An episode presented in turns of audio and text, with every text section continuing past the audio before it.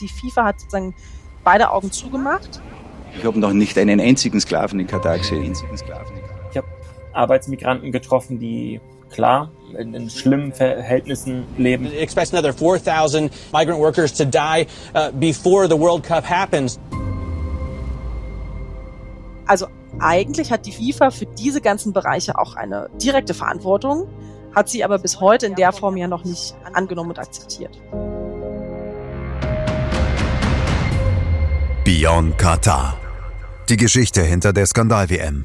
Eine Produktion der Podcastbude. An der Weltmeisterschaft in Katar klebt Blut. Blut von vielen verstorbenen Gastarbeitern. Wie viele es genau sind, da kursieren unterschiedliche Zahlen. 15.021 sagt Amnesty, 6.500 der britische Guardian. Das katarische Organisationskomitee spricht dagegen von in Anführungszeichen nur 33. Und dann kommt noch FIFA-Präsident Gianni Infantino. Der kann selbst diese extrem niedrige Zahl noch mühelos unterbieten. When I hear today that uh, 6,500 people died in building um, football stadiums in Qatar, well, it's simply not true, because the real figures are three persons passed away. Egal welche Zahl wir nehmen, jeder Tote ist einer zu viel. Heute geht es um das schrecklichste Thema rund um die WM in Katar. Schlechte Bewerbung, Bestechung, klimabedingte Verlegung in den Winter, das sind alles Dinge, die zwar die moralischen Verfehlungen der FIFA und Katars zeigen, die aber erstmal niemanden umbringen. Anders als die dramatischen Menschenrechtsverletzungen im Wüstenstaat. Aber verharmlost die FIFA mit Aussagen wie denen, die wir gerade von Infantino gehört haben, die massiven Probleme in Katar nicht bewusst, täuscht sie damit vielleicht sogar falsche Tatsachen vor und nimmt für ihren eigenen Profit sogar Menschenrechtsverletzungen bewusst in Kauf? Und müssen wir dann vielleicht sogar darüber sprechen, ob sich die FIFA zum Mittäter macht? Fragen, die wir in der heutigen Folge beantworten wollen. Ich bin Moritz Knorr und ihr hört Beyond Qatar. Die Geschichte hinter der Skandal-WM, eine Produktion der Podcastbude. Das hier ist Folge 5, Menschenrechtsverletzung. In Gedenken an die vielen Opfer, die diese Weltmeisterschaft gefordert hat. Noch eine Bitte an euch. Wenn euch diese Serie gefällt, dann lasst doch bitte eine Bewertung da, abonniert sie und empfiehlt sie euren Freunden. Um unsere Eingangsfrage zu beantworten, müssen wir ein bisschen weiter ausholen. Wir müssen uns die Lage der Arbeitsmigranten erst einmal genauer anschauen und herausfinden, was sich seit 2010 getan hat, beziehungsweise wie Katar gehandelt hat. Damit auch ihr versteht, was Arbeitsmigranten oder Gastarbeiter sind, haben wir eine kleine Definition für euch. Gastarbeiter oder Arbeitsmigrantinnen sind Menschen, die nicht die katarische Staatsbürgerschaft besitzen. Sie halten sich nur für einen gewissen Zeitraum im Land auf, um dort zu arbeiten. In Katar ist die Zahl der Gastarbeitenden besonders hoch – denn von knapp 2,7 Millionen Einwohnern und Einwohnerinnen sind laut Angaben der UN 2,2 Millionen Gastarbeitende. Das ergibt eine Quote von 88 Prozent und somit die höchste weltweit. Und um diese Arbeitsmigranten geht's, wenn wir von Todesopfern auf WM-Baustellen zum Beispiel sprechen. Einige Zahlen habe ich ja schon genannt. 15.021 aus dem Amnesty Report vom Ende des letzten Jahres, 6.500 aus dem Guardian. Das sind erstmal erschreckende Zahlen, und auf den ersten Blick vor allem auch extrem voneinander abweichende Zahlen. Wie immer bei Statistiken müssen wir zunächst mal hinter die Zahlen gucken. Erstmal klären, auf was sie sich genau beziehen. Ob sie allgemeine Todesfälle unter den Arbeitsmigranten aufzählen oder ob es explizit um Todesfälle im Zusammenhang mit WM-Baustellen geht. Das muss man im Hinterkopf haben, um das Zahlenmaterial richtig interpretieren und verstehen zu können. Katja Müller-Fahlbusch von Amnesty hat diese Problematik mit den Zahlen auf einer Podiumsdiskussion der Friedrich-Ebert-Stiftung in Berlin Anfang September 2022 sehr gut erklärt. Zu den Zahlen, das ist tatsächlich eine bisschen unglückliche Debatte, die wir da häufig führen. Die Zahl vom Guardian ist äh, lange sozusagen hier durch die Medien gegeistert von 6.500 Toten. Wir haben ja im letzten Jahr ähm, einen Bericht rausgebracht im November, wo wir die Zahl von 15.000 genannt haben. Dann geisterte sozusagen diese Zahl durch den Raum, ohne dass es häufig äh, sozusagen vernünftig eingeordnet wurde und wird, was sind eigentlich diese Zahlen? Ähm, diese Zahl vom Guardian, mit der arbeiten wir als Amnesty nicht. Ähm, wir haben die Zahl von 15.021 sind es genau, äh, mit der arbeiten wir, weil das ist eine Zahl, die wir von der katarischen Statistikbehörde bekommen haben. Die wurde dann aber auch häufig falsch zitiert im Sinne von 15.000 Arbeitsmigrantinnen sind für die WM gestorben. Und das kann man eben so nicht sagen. Die katarische Statistikbehörde hat uns mitgeteilt, in den letzten zehn Jahren, das war der Zeitraum äh, von 2010 bis 2020, sind 15.021 Arbeitsmigrantinnen in Katar gestorben. Jedes Alter, jeder Berufsgruppe, ohne Benennung sozusagen der Ursachen. Das heißt, das können auch tatsächlich Autounfälle oder sonstige Todesfälle mit dabei sein. Es ist nicht möglich, sozusagen diese Zahl direkt sozusagen mit der WM in Verbindung zu bringen. Und das ist auch ein Versäumnis Katars, dass die Aufarbeitung dieser Todesfälle viel zu oberflächlich angeht, sagt Müller-Fahlbusch. Unsere Kritik, die wir an, der, äh, an den katarischen Behörden dahingehend äußern, ist, dass eben sehr, sehr häufig, und wir gehen aus von bis zu 70 Prozent der Todesfälle von Arbeitsmigrantinnen nicht angemessen untersucht werden. Auch dazu haben wir im letzten Jahr einen Bericht äh, veröffentlicht. Und man muss dazu eben sagen, dass Katar ja ein sehr hochentwickelter, ähm, finanzstarker Staat ist, der technisch die Möglichkeiten hat, diese Todesfälle von Arbeitsmigrantinnen sachgemäß zu untersuchen. Und sehr häufig entsteht, also steht tatsächlich auf diesem Todesschein eben nur natürliche Ursache, Herzversagen aufgrund von natürlichen Umständen. Und das ist nicht hinreichend. Und Katar hat eine Verantwortung, diese Todesfälle zu untersuchen und damit eben dann tatsächlich auch eine valide Datengrundlage zu schaffen, auf der Basis wir dann uns tatsächlich über Todesfälle unterhalten können. Das ist eine wichtige Einordnung, um zu verstehen, was diese Zahlen überhaupt bedeuten und wieso es immer wieder so große Unterschiede zwischen den einzelnen Werten gibt. Im Exklusivinterview hat uns Frau Müller-Fahlbusch das auch nochmal genauer ausgeführt. Ein Land wie Katar, was so wohlhabend ist und so gut entwickelt ist, auch technisch so gut entwickelt ist, kann das untersuchen kann herausfinden, woran sind diese Menschen gestorben. Man muss sich ja vorstellen, in der Regel sind das ähm, oder sehr häufig sind das junge Männer Anfang der 30er, die mussten alle einen Gesundheitscheck absolvieren, bevor sie nach Katar einreisen dürfen. Das heißt, es sind junge, gesunde Männer und die sterben plötzlich. Wegen Herzversagen oder natürlicher Todesursache, wie auf dem Todesschein steht, das ist nicht plausibel. Und Katar kann das technisch gesehen untersuchen. Es ist also keine Frage des Könnens, das ist eine Frage des Wollens. Und offenkundig wollte man das nicht. Und das ist tatsächlich ein großes Problem, weil wenn das nicht untersucht wird und wenn wir da keine Daten haben, wenn wir keine verlässlichen Zahlen haben, da kann man damit auch nicht arbeiten. Und dann fehlt einem sozusagen die Argumentationsgrundlage. Und das ist, ja, das ist schwierig und Katar könnte das ändern. Mitverantwortlich dafür, dass diese jungen Arbeitsmigranten sterben, sind offenbar die Bedingungen, unter denen sie in Katar arbeiten müssen. Erste Meldungen über die grausamen Verhältnisse vor Ort gab es im September 2013. Auch das enthüllte damals der britische Guardian zuerst. Innerhalb von zwei Monaten seien 44 nepalesische Gastarbeiter auf den WM-Baustellen ums Leben gekommen. Wohl keine Einzelfälle, die Bedingungen vor Ort eine Katastrophe. Denn es gibt keinerlei Arbeitsschutzmaßnahmen wie Helme oder Sicherheitsausrüstung. Es gibt zum Beispiel keine Pausenregelung, Überstundenregelungen de facto auch nicht beklagt Malcolm Bidali auf der Veranstaltung Katar 2022 nicht unsere WM in Frankfurt am Main. In reality, people work for in excess of 12, 13, 14 hours, uh, you know, depending on the site. And then die Arbeiter müssen also jeden Tag quasi bis zum Umfallen schuften. Das bestätigt auch der Arbeitsmigrant Bhupendra Malatakuri in einem Video von Amnesty International. Ich arbeite nonstop, von vier in der Früh bis elf in der Nacht. Wenn wir eine Essenspause machen wollen, fragt mein Chef, ob wir zum Arbeiten oder zum Essen hier sind.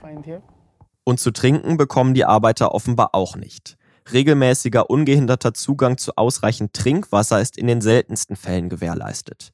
Und das bei der Hitze auf den Baustellen dort. In Doha, the heat gets like really, really extreme, especially during the summer. So that's like 50 plus uh, heat, and then humidity uh, 60, 70, 80, depending on the month. So beschreibt Malcolm Bidali die Situation vor Ort. Und was das bedeutet, das dürfte klar sein. Wir haben in der letzten Folge ja über die medizinischen Auswirkungen des katarischen Klimas auf die Gesundheit der Fußballer gesprochen. Trotz der Schutzmaßnahmen, die vorgenommen worden sind. Die Arbeiter auf den Baustellen, die haben diese Schutzmaßnahmen nicht. Und deren Arbeitszeit wird auch nicht einfach in den Winter verlegt. Krankheitstage ebenfalls Fehlanzeige. Wenn jemand nicht arbeiten kann, wird ihm der Lohn gekürzt, wenn er ihn denn überhaupt bekommt. Denn in vielen Fällen wurden Arbeiter auch um ihr Geld geprellt, erzählt hier ein Betroffener dem Guardian. Ich fühle mich sehr schlecht. Ich werde nicht bezahlt für die Arbeit, die ich hier mache. Ich arbeite hart, aber sie bezahlen mich nicht.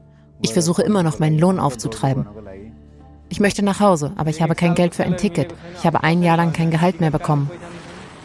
Und zu den Problemen bei der Bezahlung kommt dann auch noch, dass auch die Unterbringungs- und Lebensverhältnisse menschenunwürdig sind. Bis zu einer Stunde Fahrt von der Baustelle zu den Sammelunterkünften müssen da zum Beispiel zurückgelegt werden. Und die sind in der Arbeitszeit natürlich nicht enthalten, erklärt Bidali. Migrant workers live very far from Doha, from the city. It's like the way I felt it. It's like we're undesirables. Like we are not fit to live among like other people. So they put us like in labor camps, uh, very far from the city, uh, 30, 45, one hour, uh, you know, drive away.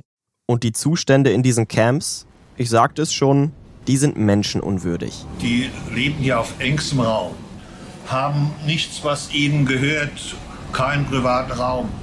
Das sagte der langjährige deutsche Arbeits- und Sozialminister und CDU-Politiker Norbert Blüm 2015 bei Stern TV.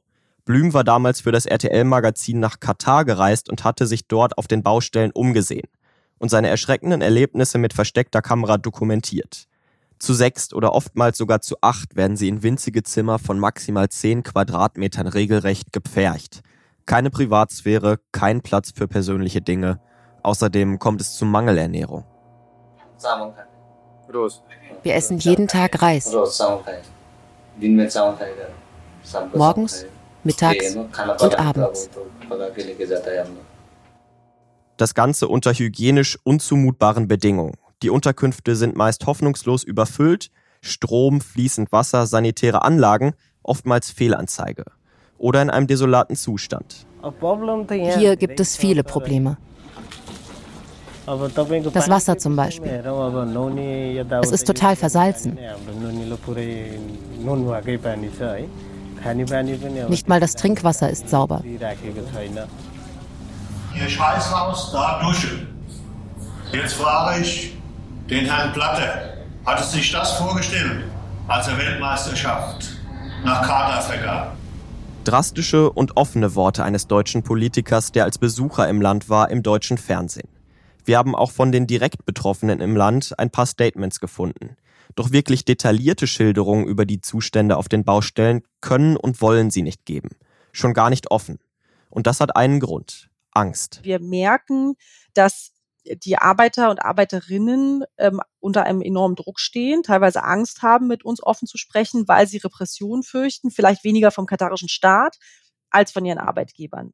Und wegen Problemen wie diesen müssen Organisationen wie Amnesty versuchen, über Umwege an Informationen zu kommen, um die Bedingungen in Katar zu dokumentieren. Dass wir auch in den letzten Jahren wirklich vermehrt dazu übergegangen sind, unsere Recherchen, insbesondere Gespräche mit Betroffenen von Menschenrechtsverletzungen, nicht in Katar direkt zu machen, sondern außerhalb des Landes mit Arbeitsmigrantinnen, die wieder ausgereist sind oder über sichere Kommunikationswege, aber nicht vor Ort. Diese menschenunwürdigen Arbeitsbedingungen in Katar sind eine direkte Folge des Systems, das die Beschäftigung von Arbeitsmigranten regelt. Das ist das sogenannte Kafala-System. Katja Müller-Fahlbusch und unser FAZ-Kollege Christoph Becker erklären euch mal, was das überhaupt ist. Also das Kafala-System, das ist so eine Art Vormundschaftssystem. Manchmal wird es als auch als Sponsorensystem bezeichnet. Und das ist vielleicht vorneweg ein System, was es nicht nur in Katar gibt, sondern in den ganzen Golfstaaten, auch in, weit in den Nahen Osten hinein. Also Jordanien und Libanon zum Beispiel haben auch das Kafala-System, also nicht spezifisch für Katar. Im Grunde genommen kann man sich das Kafala-System so vorstellen, das war eine, eine grundlegende Vorschrift für Arbeitgeber gegenüber ihren Arbeitnehmern, dass die Arbeitnehmer sozusagen sehr eng an die an die Maßgaben des Arbeitgebers gebunden hat. Also ein Arbeitnehmer hatte nicht in dem Sinne wie bei uns in Europa oder in Deutschland ja, tarifvertraglich oder auch aus dem sonstigen Arbeitsrecht abgesicherte Rechte, sondern dieses Kafala-System hat sozusagen dem Arbeitgeber eine gewisse Verfügungsgewalt gegeben über den Arbeitnehmer. Um das jetzt mal ganz grob oder ganz, ganz breit zu sagen. Wie das dann im Einzelnen ausgestaltet ist, oder ausgestaltet war, auch bei Ländern wie Katar, die jetzt sagen, man, man habe dieses System so weit reformiert, dass man davon sprechen kann, es sei abgeschafft. Das äh, war dann im Einzelfall nochmal ein bisschen unterschiedlich von Land zu Land, äh, gegebenenfalls auch von Branche zu Branche. Aber ganz grundsätzlich waren Arbeitnehmer insoweit zu einem guten oder sehr starken Teil der Verfügungsgewalt des Arbeitgebers unterworfen. Das war jetzt vielleicht etwas abstrakt erklärt. Ich versuche es mal mit einem Beispiel etwas konkreter zu machen, euch zu helfen, das Ganze vielleicht noch besser zu verstehen. Die Gastarbeiter werden bei ihrer Einreise dazu gezwungen, ihren Pass an den Arbeitgeber zu übergeben. Und damit sind sie ihm auf Gedeih und Verderb ausgeliefert. Damit hat er sie in der Hand. Denn nur mit ihrem Pass können Gastarbeiter in ihr Heimatland zurückkehren. Verweigert der Arbeitgeber die Herausgabe, können sie nichts machen. Nicht einmal den Arbeitgeber wechseln, denn auch dazu brauchen sie die Genehmigung des alten Arbeitgebers. So ein System öffnet Missbrauch und Ausbeutung natürlich Tür und Tor. Das alles erinnert sogar an Sklavenhaltung, also zumindest mich so ein bisschen. Aber die Meinungen sind da sehr verschieden. Einer der größten des deutschen Fußballs, Franz Beckenbauer, gehört zu denen, die das ein bisschen anders sehen als ich. Ich habe noch nicht einen einzigen Sklaven in Katar gesehen. Also die laufen alle frei rum, weder in Ketten gefesselt und äh, auch mit irgendwelcher Büserkappe am Kopf. Also das habe ich noch nicht gesehen. Also wo diese Meldungen herkommen, ich weiß es nicht. Also ich habe mir vom arabischen Raum habe ich mir äh, ein anderes Bild gemacht und ich glaube, mein Bild ist realistischer. Wie realistisch des Kaisers Bild wirklich ist, habe ich mir dann aber doch nochmal von unseren Expertenstimmen einschätzen lassen, die sich regelmäßig mit Menschenrechten beschäftigen. Könnten wir bei diesem System überspitzt gesagt von so einem modernen Sklavensystem sprechen? Also wir tun das nicht. Es gibt andere, die, die, tun das. Wir benutzen diesen Begriff so nicht, weil man ihn, glaube ich, so pauschal auch nicht anwenden kann. Wir haben in Deutschland ja aufgrund dieser Aussagen von Franz Beckenbauer, die ja jetzt schon wirklich Jahre alt sind, ähm, haben wir immer diesen Begriff im Raum stehen. Ne? Ich finde es aus dem Grund schwierig, weil ich glaube, dass wir, sofern wir nicht Experten, an, historisch sozusagen geschulte Experten auf diesem Gebiet sind, können wir nicht wirklich beurteilen, inwieweit die Assoziation, die mit dem Begriff Sklaventum einhergeht, tatsächlich zutreffend ist. Fakt ist aber, dass dieses System, und das ist das Grundproblem an diesem System, ein enormes Machtungleichgewicht reinbringt. Der Arbeitsmigrant ist dem Arbeitgeber in diesem System so ziemlich ausgeliefert. Deswegen kann ich das gar nicht so richtig beantworten. Aber was ich beantworten kann, ist, dass der Reichtum, der in Katar entstanden ist, dieser außergewöhnliche, absolut exzeptionelle Reichtum in Katar, an den anderen äh, Golfstaaten ebenso, entstanden ist auf dem Rücken der Behandlung, der Ausbeutung von Arbeitnehmern entstanden ist. Wie man das nennen möchte, da, da muss jeder selber wissen, ob er mit, mit so einem Begriff dann etwas anfangen kann oder nicht. Und in Katar selbst, wie reagiert man dort auf diese Vorwürfe? Zunächst erstmal gar nicht, beziehungsweise Katar wies alle Anschuldigungen zurück. Im Frühling 2015 behauptete Hassan al-Tawadi, der Generalsekretär des Organisationskomitees, sogar noch steif und fest, es habe keinen einzigen tödlichen Vorfall auf Baustellen der WM-Stadien gegeben. Und das, obwohl der Guardian und andere Medien längst hieb- und stichfeste Gegenbeweise erbracht hatten. Und auch Reports von zum Beispiel Amnesty die Ausbeutung ziemlich genau dokumentierten. Die Prognosen des Internationalen Gewerkschaftsbundes die waren erschreckend. A union trade group says that it expects another 4,000 migrant workers to die uh, before the World Cup happens. Erst im November 2017 tat sich dann was. Damals unterzeichnete Katar eine Vereinbarung mit der internationalen Arbeitsorganisation ILO und versicherte damit, die Arbeitsgesetze im Land den internationalen Arbeitsnormen anzupassen. Genau, also dieses Abkommen zwischen der katarischen Regierung und äh, der Internationalen Arbeitsorganisation von 2017, das ist schon bahnbrechend, muss man sagen. Auch gerade wenn man sich anguckt, was sonst in der Region passiert, nämlich nichts. Und in diesem Abkommen hat sich Katar dazu verpflichtet, in fünf Kernbereichen Reform anzustoßen. Also da fällt darunter die Frage der Zahlung von Löhnen, von Arbeitsinspektion und Kontrolle, von, von äh, Gesundheit am Arbeitsplatz und Sicherheit am Arbeitsplatz, die sozusagen den Ersatz oder die Ablösung sozusagen des Kafala-Systems durch ein System von Arbeitsverträgen. Da fällt äh, auch darunter die sozusagen Maßnahmen gegen Zwangsarbeit zu ergreifen. Und ähm, ein letzter wichtiger Punkt ist die Frage, wie Arbeiter äh, sozusagen ihre Stimme zu Gehör bringen können ähm, und äh, ja sich, sich stark machen können für, für Verbesserungen. Ähm, das sind sozusagen die fünf, fünf Grundbereiche. Und da ist in der Tat auch auf dem Papier eine ganze Menge passiert. Abgeschafft wurden zum Beispiel die Dinge, die ich eben schon mal erklärt habe.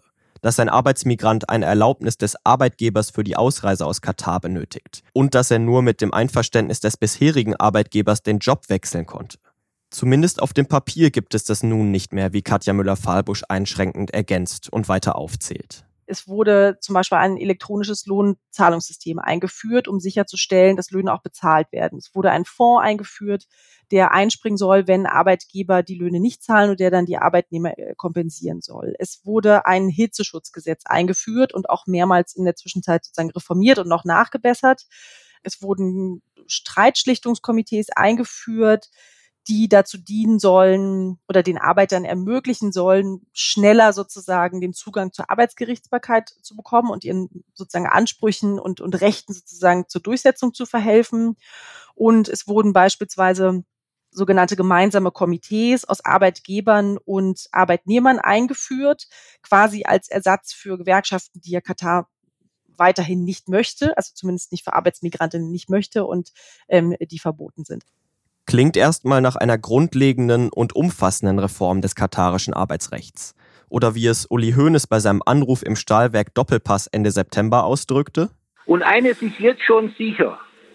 Die WM und auch das Engagement des FC Bayern und andere Sportaktivitäten in der Golfregion wird dazu führen, dass die Arbeitsbedingungen für die Arbeiter dort besser werden und nicht schlechter. Denn ich habe noch nie in solchen Sendungen was gelesen oder gehört über Dubai, über Kuwait, über Alain, über Sharjah. Es wird nur über Katar gesprochen. Und das einzige Land, wo es wirklich besser wird, weil diese Diskussion stattfindet, das ist Katar. Aber Katja Müller-Fahlbusch hat das Ganze ja schon einschränkend gesagt. Auf dem Papier sei viel passiert. Aber was mich natürlich interessiert, ist, wie weit gehen diese Verbesserungen dann in der Realität wirklich? Doch bevor sie mir diese Frage beantwortet, muss sie noch etwas vorausschicken. Wichtig ist zu verstehen, dass nicht jeder Arbeitsmigrant und nicht jede Arbeitsmigrantin, die in Katar sind, von ausbeuterischen Arbeitsverhältnissen betroffen sind oder von Menschenrechtsverletzungen betroffen sind. Dieses System, was es in Katar gibt, das erlaubt es und das ermöglicht es, jeden potenziell sozusagen jeden Arbeitsmigranten auszubeuten und, und, und in seinen Rechten zu verletzen. Aber nicht jeder ist de facto dann tatsächlich auch Opfer von Menschenrechtsverletzungen. Und dann muss man sich tatsächlich sozusagen die, also auch verschiedene Bereiche angucken. Dann gucken wir doch mal vor allem auf die Branchen, die mit der WM im direkten Zusammenhang stehen. Wenn wir uns zum Beispiel die Arbeitsbedingungen und Lebensbedingungen von den Arbeitern auf den direkten WM-Baustellen, also da reden wir jetzt wirklich über die Stadien sprechen, dann haben die sich deutlich verbessert. Also die Unterkünfte sind deutlich verbessert. Das ist, das ist ein vernünftiger Standard. Das heißt, die werden nach Mindestlohn bezahlt, die können Pausen machen, die haben auch einen freien Tag in der Woche. Das ist eine. Das waren in der Spitze sozusagen zwei Prozent der Arbeitsmigrantinnen in ganz Katar, die davon profitiert haben. Zwei Prozent, also ein ziemlich kleiner Teil der Arbeitsmigranten in Katar hat jetzt von den Reformen profitiert. Und wie ist das mit den anderen Branchen? Wir haben ja gerade erst einen Bericht veröffentlicht, da haben wir die Arbeitsbedingungen im privaten Sicherheitssektor untersucht und da kommen wir zu dem Schluss, dass bei sechs von acht Firmen, die wir untersucht haben, wir von Zwangsarbeit sprechen müssen. Da arbeiten Menschen, in aller Regel Männer, 12, 14, 16 Stunden am Tag, dürfen keine Pause machen, haben keinen freien Tag in der Woche, arbeiten manchmal Monate oder Jahre lang ohne einen freien Tag durch. Wenn sie krank sind, wenn sie aus purer Erschöpfung mal einen freien Tag nehmen wollen nach mehreren Monaten, dann wird ihnen Lohn gekürzt bis zu 13 Tage für einen fehlenden Arbeitstag sozusagen. Also das in Form von Zwangsarbeit. Ein ähnlich ernüchterndes Bild ergibt sich, wenn wir uns noch eine weitere Gruppe von Arbeitsmigranten genauer angucken, auf die Christoph Becker hinweist. Weibliche Arbeitskräfte, Hausbedienstete, Hotelpersonal, Servicepersonal, Menschen, die man nicht so präsent hat, ähm, wie, wie Arbeiter auf einer Baustelle. Wie wurden die behandelt? Und da muss man ehrlicherweise sagen, muss man befürchten, dass sie noch etwas schlechter behandelt wurden oder zum Teil vielleicht auch viel schlechter. Frau Müller-Fahlbusch kann den Verdacht leider sogar noch erhärten. Die leben sozusagen vereinzelt in den Privathaushalten. Die haben häufig keine Möglichkeit, sich mit anderen zu auszutauschen. Die wissen gar nicht häufig über ihre Rechte, weil sie den Zugang zu Informationen nicht haben. Die arbeiten ebenfalls rund um die Uhr, ohne freien Tag. Den wird häufig immer noch der Reisepass sozusagen entzogen, obwohl das illegal ist. Und werden häufig auch Opfer äh, tatsächlich von körperlichem äh, und auch psychischem äh, Missbrauch. Also sozusagen, da, da gibt es eine ganze Bandbreite. Das heißt also zusammengefasst, unterm Strich? Also in der Theorie auf dem Papier sind das sehr, sehr weitreichende Reformen. Und wenn die so umgesetzt würden, dann könnte man auch sagen, dass das wirklich einen ziemlich substanziellen Beitrag für ähm, bessere Arbeits- und Lebensbedingungen für die Arbeitsmigranten hätte. Was wir aber sehen, ist in der Praxis, dass diese Reformen teilweise Reformlücken haben in sich schon und dass sie dann aber häufig auch mangelhaft umgesetzt werden, äh, nicht überwacht werden und äh, unterlaufen werden. Das heißt also ganz konkret, also auf das Kafala-System bezogen? Das Kafala-System wurde nicht abgeschafft. Grundzüge und sozusagen das Kernelement dieses Kafala-Systems, nämlich die Abhängigkeit von den Arbeitsmigranten von ihren Arbeitgebern, das bleibt grundsätzlich weiter bestehen. Viele Berichte, viele Schilderungen, Recherchen von Kollegen legen eher nahe, dass es nicht so wirklich abgeschafft wurde. Sondern nur ein bisschen überarbeitet. Das war Ronny Blaschke, Journalist, Buchautor und Experte für gesellschaftliche Hintergründe des Sports. Er war ja schon in unseren letzten Folgen zu hören. Aber wie positionierte sich die FIFA um Sepp Blatter zu der ganzen Problematik rund um das Kafala-System? Nun, lange gar nicht. Der Weltverband hielt sich extrem lange komplett zurück. Das kennen wir ja schon. Es gibt da ein Muster, das wir schon in der letzten Folge beschrieben haben, als es um die Verlegung der WM in den Winter ging. Auch da war Sepp Blatters Devise ja die gleiche. Aussitzen, keinen Konflikt riskieren, erstmal den Wind abchecken. Erst nach seinem Rücktritt ging es etwas voran. 2016 verkündete sein Nachfolger Gianni Infantino ein Aufsichtsgremium einzurichten, das die Arbeitsbedingungen kontrollieren sollte. Aber erst drei Jahre später, 2019, räumte dann auch die FIFA erstmals ein, dass es Verstöße gegen das Arbeitsrecht in Katar gegeben hatte. Von toten Arbeitern wollte man aber natürlich nichts wissen. Ihr erinnert euch noch an die Aussage Infantinos? When I hear today that uh, 6,500 people died in building football stadiums in Qatar, well, it's simply not true, because the real figures are three persons passed away. Und woher die Zahl von drei hat, äh, ist mir ehrlich gesagt auch schleierhaft, weil selbst das katarische Organisationskomitee spricht ähm, von 33 Toten, die auf den WM-Stadienbaustellen sozusagen gestorben sind. Also die Zahl drei erschließt sich mir ehrlich gesagt nicht und ähm, das wäre sicherlich eine gute Frage an Herrn Infantino. Die er uns auf Nachfrage natürlich leider nicht beantworten wollte. Deshalb bleibt festzuhalten, dass das Bild, das der Weltverband hier in dieser Frage abgegeben hat und auch heute noch abgibt, schlechter fast nicht sein könnte. Die FIFA hat sich spät und zögerlich und zu wenig positioniert, weil Katar ist ein gutes Beispiel, ist ein kleines Land, das nicht so wie China unverzichtbar ist, geopolitisch und ökonomisch. Man hätte dort ein gutes Exempel statuieren können. Die FIFA hat sozusagen beide Augen zugemacht. Die FIFA hat diese Vergabe nach nach Katar vorgenommen, ohne Mindeststandards festzulegen, ohne bestimmte Kriterien festzulegen. 2010 war hinlänglich bekannt, und zwar hinlänglich und öffentlich und gut dokumentiert, wie die Lage von Arbeitsmigranten in Katar ist. Das heißt, die FIFA wusste das oder die FIFA hätte es wissen müssen. Und trotzdem hat sie diese Vergabe, also hat sie die WM nach Katar vergeben. Aber es gab ja Reformen. Zwar spät, aber immerhin besser spät als nie. Da könnte man doch denken, da muss sich die FIFA dann doch mal eingesetzt haben. Aber so war es nicht. Der Anteil der FIFA an diesen Reformen ist daher wohl eher klein. Diese Reformen sind eigentlich scheibchenweise auf Druck der Öffentlichkeit, auf Druck der NGOs, weniger auf Druck der FIFA gekommen. Also ich muss sagen, ich bin erstmal ganz ehrlich beeindruckt, wie lange wir alle dieses Thema jetzt schon auf dem Schirm haben das kriegt natürlich jetzt, je näher die WM kommt, nochmal noch mal so einen Schub und nochmal mehr Aufmerksamkeit. Aber man muss sich schon klar machen, dass seitdem die WM vergeben wurde, 2010, wir über das Thema Menschenrechte in Katar sprechen.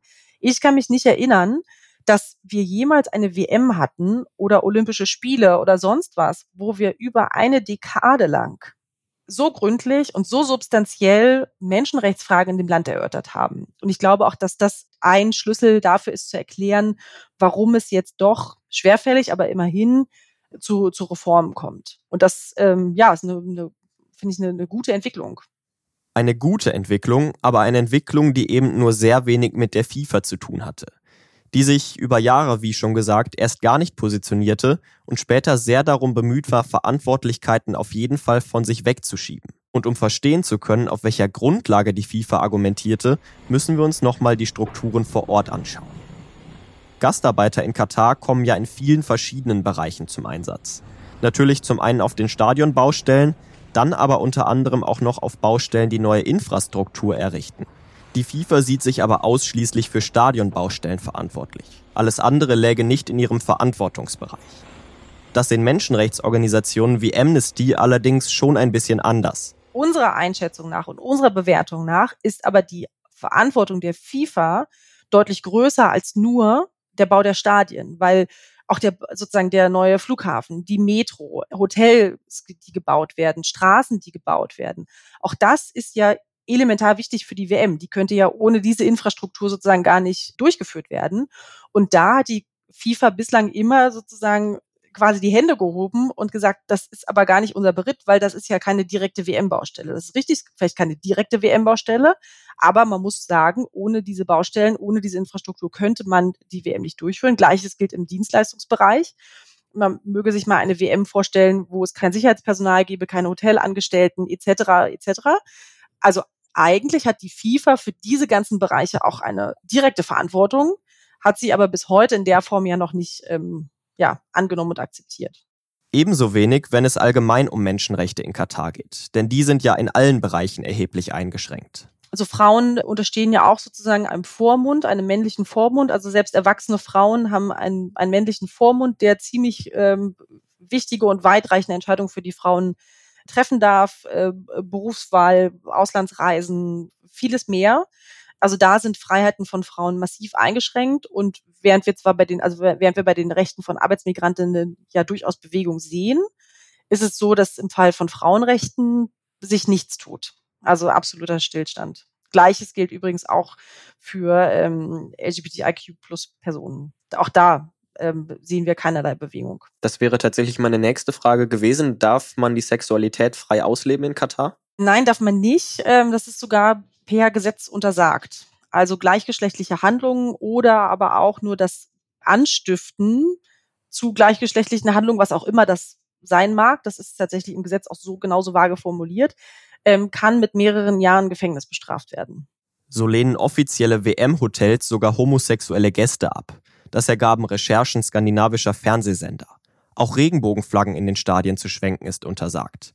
Ich habe Hassan Altawadi, den Cheforganisator der WM, bei der Podiumsdiskussion der Friedrich-Ebert-Stiftung in Berlin direkt darauf angesprochen. Mr. Altawadi, meine Frage an Sie. So eine Weltmeisterschaft ist natürlich immer auch ein Event, wo man zeigen will, wir sind ein modernes Land, wir sind ein offenes Land. Das hat Deutschland gemacht mit dem Claim, die Welt zu Gast bei Freunden. Das hat auch Katar vor.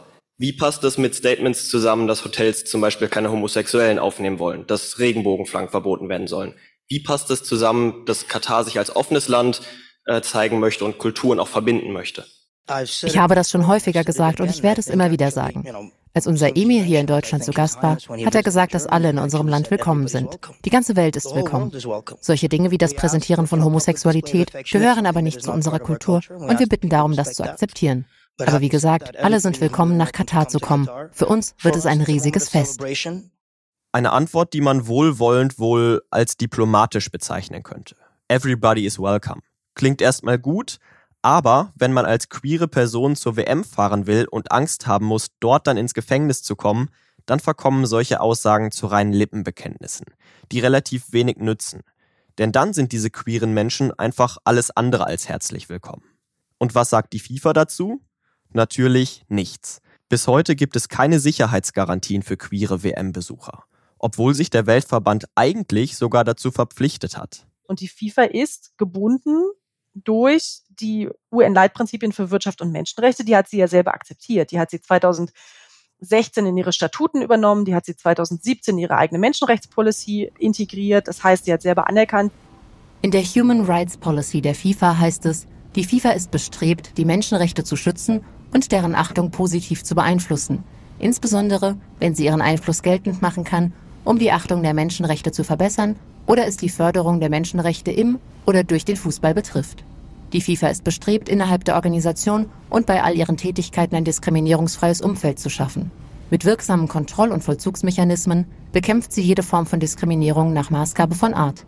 Vier der FIFA-Statuten, wonach jegliche Diskriminierung eines Landes, einer Einzelperson oder von Personengruppen aufgrund von Hautfarbe, ethnischer, nationaler oder sozialer Herkunft, Geschlecht, Behinderung, Sprache, Religion politischer oder sonstiger Anschauung, Vermögen, Geburt oder sonstigem Stand, sexueller Orientierung oder aus einem anderen Grund verboten ist. Das ist in der Theorie. In der Praxis bleibt sie da weit hinter zurück. Und wer vor Ort kritisch über die Bedingungen berichten möchte, die Lage in Katar recherchieren möchte, dem werden von den Behörden große Steine in den Weg gelegt. So wie Halvor Ekeland und Lokman Gorbani, zwei norwegischen TV-Journalisten im November 2021. Die wurden während ihrer Recherchen vorübergehend verhaftet und 32 Stunden festgehalten. Ihr Filmmaterial wurde gelöscht. Der Vorwurf lautete, sie hätten bei den Aufnahmen in einem Arbeitsmigrantenlager Hausfriedensbruch begangen. Offenbar kein Einzelfall. Also was wir hören ist, dass äh, Journalisten können einreisen, ähm, sie bekommen auch Akkreditierung, in der Tat nicht immer ganz unproblematisch. Wir haben ja, wie gesagt, diese Fälle der norwegischen Journalisten gesehen, die festgesetzt wurden. Ähm, die wollten mit einem ehemaligen Mitglied sozusagen des Organisationskomitees sprechen, der sich ja sehr kritisch auch geäußert hatte, der auch jetzt in Haft ist und wurden sozusagen dann unter fadenscheinigen Vorwänden festgesetzt. Ganz viele Interviews werden gar nicht beantwortet. Diejenigen, die beantwortet werden, das, sind, das sind dann sehr geschliffene, rhetorisch feine Interviews. Natürlich ist das schwierig, aber es ist nicht unmöglich. Ich meine, es gibt preisgekrönte Reportagen, die, die das geschafft haben. Es gibt Journalisten, die diese Versuche mehrfach unternommen haben, auch mit Erfolg, zum Teil auch sogar mit denjenigen gesprochen haben, die ich eben jedenfalls zum Teil äh, mit gemeint habe.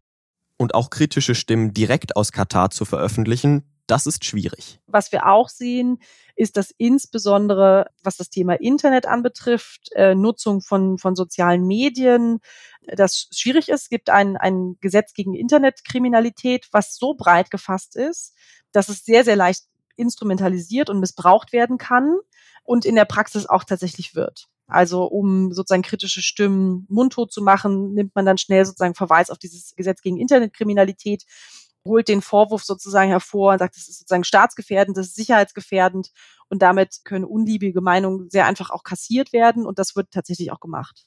Fassen wir das alles nochmal zusammen. Die Zustände auf den Baustellen, die Ausbeutung der Arbeitsmigranten über Jahre hinweg. Da hat die FIFA lange zugeguckt. Natürlich gab es dann auch Reformen in Katar, allerdings erst ab 2017. Und nicht etwa auf Druck des Weltverbandes, der hielt sich wie beschrieben vornehm zurück wies die Verantwortung weit, weit weg von sich. Es war der Druck von NGOs, also von nichtstaatlichen Organisationen und Interessenverbänden wie Amnesty, der Veränderungen anschob. Zur ganzen Wahrheit gehört aber auch, die Reformen wurden dann größtenteils leider nur sehr mangelhaft umgesetzt. Und damit sind wir wieder bei unserer Eingangsfrage angelangt. Wenn die FIFA alle Verantwortung für die von uns beschriebenen Bedingungen von sich weist obwohl sie als Veranstalter der WM ja quasi Auftraggeber ist und letztendlich auch über die Einnahmen von ihr profitiert, ist sie da nicht auch mitverantwortlich für die Bedingungen in Katar, für die Situation der Arbeitsmigranten? Muss sie dann nicht auch dafür sorgen, dass Menschenrechte eingehalten werden? Und macht sie sich dann bei Menschenrechtsverletzungen, bei Verletzungen von Arbeitsschutzbestimmungen und Ausbeutung nicht sogar zum Mittäter? Sie missachtet ja schließlich sogar ihre eigenen Leitprinzipien in diesen Fragen. Und wenn sie diese Leitlinien stringent umgesetzt hätten, hätten die zumindest in Teilen dazu beitragen können, dort schon früher Verbesserungen nach sich zu ziehen. Das hat sie aber nicht. Und das wiederum lässt unsere Expertenschar zu einer klaren Schlussfolgerung kommen. Damit hat sie sich mitverantwortlich gemacht, hat sie sich mitschuldig gemacht also sie macht sich in dem Sinne äh, zum Mittäter, weil sie natürlich eine Pflicht hat, ihr eigenes Regelwerk durchzusetzen und ihren eigenen Anspruch, selbst wenn man sagt, okay, rechtlich gesehen ist dieses Regelwerk jetzt hier noch nicht zutreffend, verkörpert sie ja den, äh, einen gewissen Anspruch und dieser Anspruch ist eindeutig und diesen Anspruch muss sie natürlich durchsetzen, das ist doch völlig klar. Und das, das finde ich immer erstaunlich, dass es ja bei der FIFA auch sehr kompetente Experten gibt, da auf der Mittelebene in der Organisation, aber letztendlich wird die FIFA in der Öffentlichkeit repräsentiert durch ihren sehr zwielichtigen Präsidenten. Und der hat den Zugang zu den Mächtigen der Welt und die macht er offensichtlich zu wenig geltend. Aber gucken wir abschließend nochmal auf Katar. Wenn man Hassan al-Tawadi und Co. übrigens auf die katarischen Gesetze und Regeln kritisch anspricht, gibt's immer die gleiche Antwort. Man solle Katar nicht mit Deutschland oder anderen westlichen Demokratien vergleichen, sondern mit Ländern der Region. Gewisserweise haben die Offiziellen da auch recht. Denn eines, das müssen wir anerkennen. Was in Katar in 10, 15 Jahren passiert, ist meiner Ansicht schon gemessen an, am Persischen Golf eine Menge. Und auch die Punkte, die wir eben angesprochen haben. Die Arbeit von Journalisten und Organisationen, vergleicht man Katar dabei mit anderen Ländern der Golfregion, ist durchaus ein großer Unterschied erkennbar. Wir als Menschenrechtsorganisation erleben das ja bei bei sehr, sehr vielen Regierungen äh, und Staaten, in denen Menschenrechte verletzt werden, dass wir sehr, sehr schwierige Arbeitsbedingungen haben. Wir können häufig nicht einreisen, wir können keine Recherchen vor Ort durchführen, man spricht nicht mit uns, wir bekommen Informationen nicht, nach denen wir fragen. Und da ist Katar in der Tat offener. Also wir dürfen als Amnesty International einreisen nach Katar. Wir dürfen vor Ort äh, Gespräche führen, Recherchen ähm, unternehmen. Es ist ja auch so, dass wenn wir Recherchen haben und sie veröffentlichen, dann kontaktieren wir die jeweilige Regierung, bevor wir das tun, bitten um Stellungnahme. Die katarische äh, Regierung tut das oft, reagiert oft, reagiert auf unsere Kritik, hört sich die an.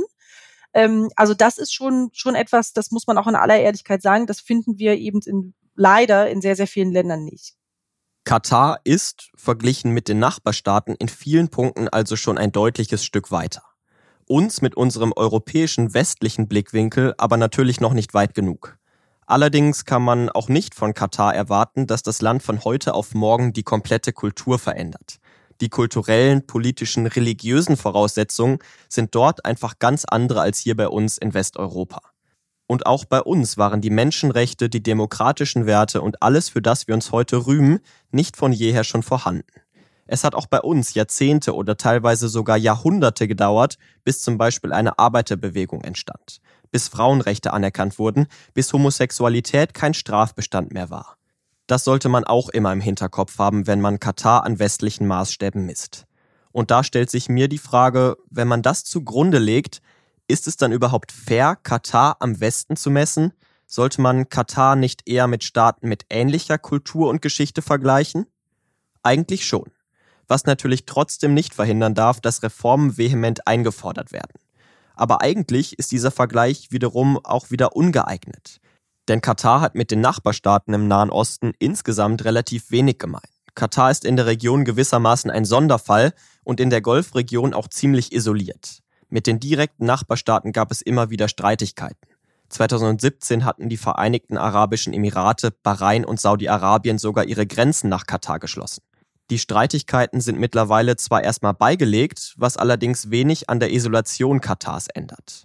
Und diese Isolation zwingt das Land dazu, sich schon seit Jahren strategisch in Richtung Westen zu orientieren. Dafür übertüncht Katar seine Demokratie- und Menschenrechtsdefizite, die Folge einer insgesamt immer noch sehr konservativen und rückwärtsgewandten Politik sind mit einer westlichen Fassade, um zumindest nach außen wie ein moderner Staat zu wirken. Das ist Katars Strategie und die WM-Ausrichtung ein ganz wichtiger, aber insgesamt doch nur kleiner Teil davon. Und diesem, wenn man so will, Masterplan folgt das Ganze. Der ist auch mit der Fußball-WM noch nicht abgeschlossen je größer die Verbindungen in den Westen sind, desto unwahrscheinlicher ist ein Einmarsch von Saudi-Arabien zum Beispiel. Da stehen Investments wie bei Paris Saint-Germain, aber auch der Kauf von Anteilen von Unternehmen wie beispielsweise Volkswagen. Und Katar macht sich wichtig und wird dadurch auch wichtig. Rund um die Machtergreifung der Taliban in, in Afghanistan hat sich Katar ja auch als, als Hub sozusagen und als diplomatischer Player eingebracht, der da nicht wegzudenken war. Also das ist, hängt alles mit allem zusammen und, und ja, unser wohltemperierter Fußball hängt da mit drin. Darum wird es also in der nächsten Folge gehen. Was Katar mit dieser WM im Speziellen und generell mit ihrer Strategie bewirken möchte, wo sie sich damit positionieren möchte. Für euch gibt's diese Folge dann zu hören ab dem 17. Oktober überall, wo es Podcasts gibt.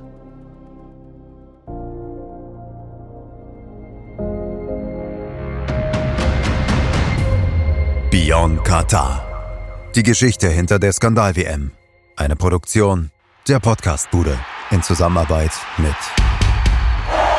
meinsportpodcast.de. Idee und Moderation Moritz Knorr. Redaktionelle Leitung Malte Asmus. Produktionsleitung Daniel Hanke. Sprecherin Florentina Kivus.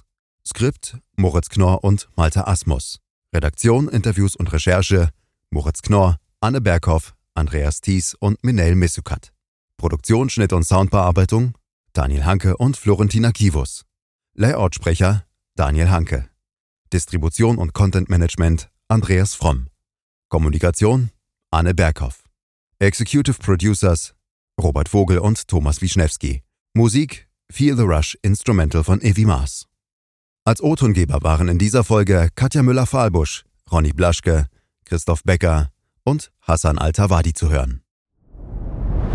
Dir hat dieser Podcast gefallen? Dann klicke jetzt auf Abonnieren und empfehle ihn weiter. Bleib immer auf dem Laufenden und folge uns bei Twitter, Instagram und Facebook. Mehr Podcasts aus der weiten Welt des Sports findest du auf mein Sportpodcast.de.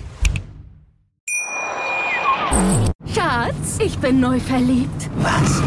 Da drüben. Das ist er. Aber das ist ein Auto. Ja, eben. Mit ihm habe ich alles richtig gemacht. Wunschauto einfach kaufen, verkaufen oder leasen. Bei Autoscout24. Alles richtig gemacht. Wie baut man eine harmonische Beziehung zu seinem Hund auf? Puh, gar nicht so leicht. Und deshalb frage ich nach, wie es anderen Hundeeltern gelingt, beziehungsweise wie die daran arbeiten. Bei Iswas Dog reden wir dann drüber. Alle 14 Tage neu mit mir, Malte Asmus und unserer Expertin für eine harmonische Mensch-Hund-Beziehung, Melanie Lippisch. Iswas Dog mit Malte Asmus. Überall, wo es Podcasts gibt.